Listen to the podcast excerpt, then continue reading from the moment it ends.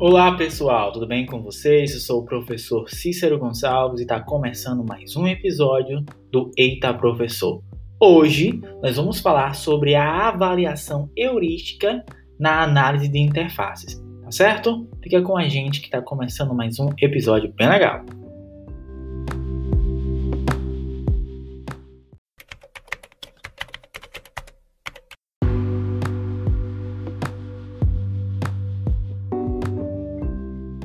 Em um outro episódio, gente, eu falei sobre as heurísticas de Nielsen. Hoje nós vamos continuar falando sobre heurísticas de Nielsen também. Só que hoje nós vamos realizar a avaliação heurística na análise de interface. Combinado? Vamos lá. A avaliação heurística né, é um termo é, que Jacob né, Nielsen lá em 1990, né, com um método de inspeção, né, para encontrar determinados tipos de problemas em interfaces do usuário, tá certo? De usuário. Então, a capacidade heurística é uma característica humana para descobrir ou resolver um problema a partir da experiência prática né, de observação e da criatividade que está associada a esta ferramenta, tá certo?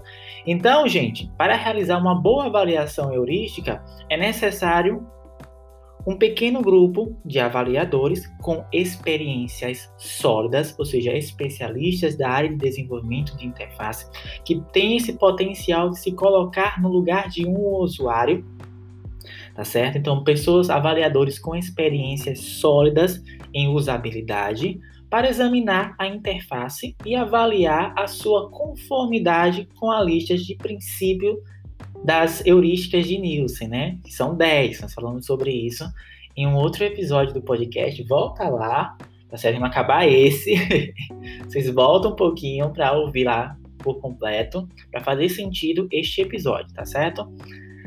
Então, além da lista de heurísticas, né, escolhida para análise, os avaliadores também eles podem considerar quaisquer princípios de usabilidade adicionais que julgam relevantes, ao mesmo, é claro, definir um princípio base na sua experiência ou um teste realizado com usuários. Nielsen, gente, ele recomenda utilizar normalmente 3 a 5 avaliadores. Por quê? Essa margem, né, essa regra, ela pode variar de acordo com a necessidade do projeto.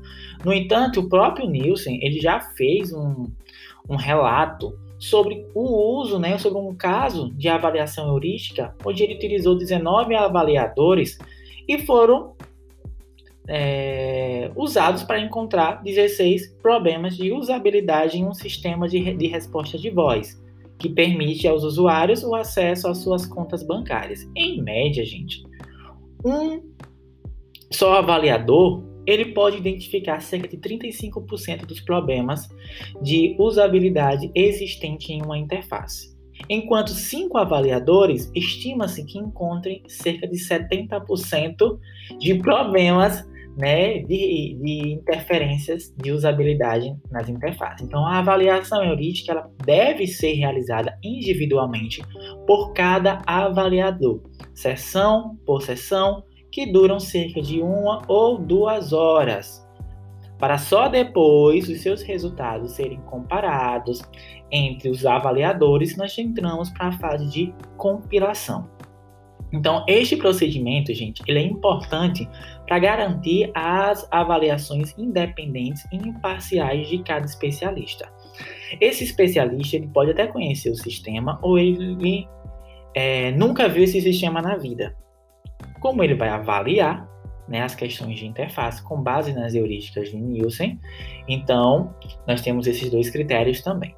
Em princípio, gente, os avaliadores eles devem decidir por conta própria como querem prosseguir com a avaliação heurística. Porém, a recomendação geral é que eles passem pela interface pelo menos duas vezes.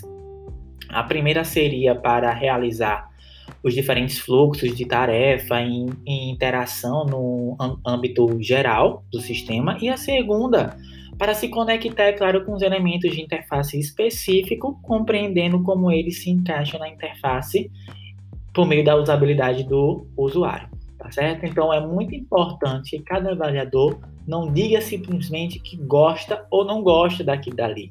Ele tem que especificar qual é a heurística que está sendo ali atingida. Qual é a heurística que não está sendo cumprida.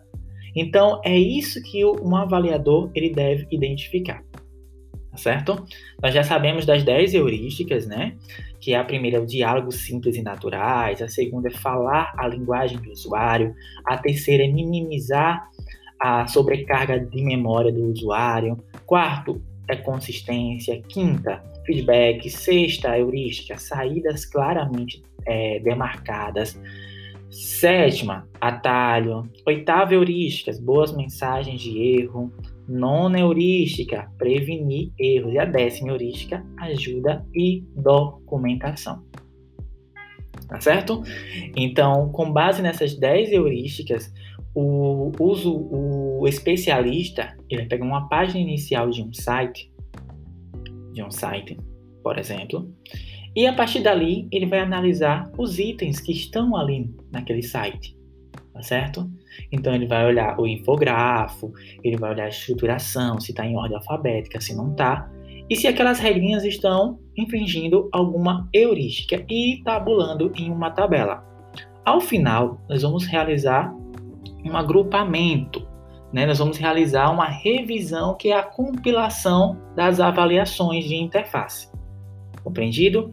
E ali teremos uma média de qual item daquele, né, se tem um número maior de uma, um grau maior de impacto negativo para resolver logo, para que o cliente seja beneficiado por meio desta análise, certo? Eu vou ficando por aqui, encontro vocês em um outro episódio. Se vocês não, não ouviram o episódio sobre as 10 heurísticas de Nilson, volta lá, está disponível para a gente também.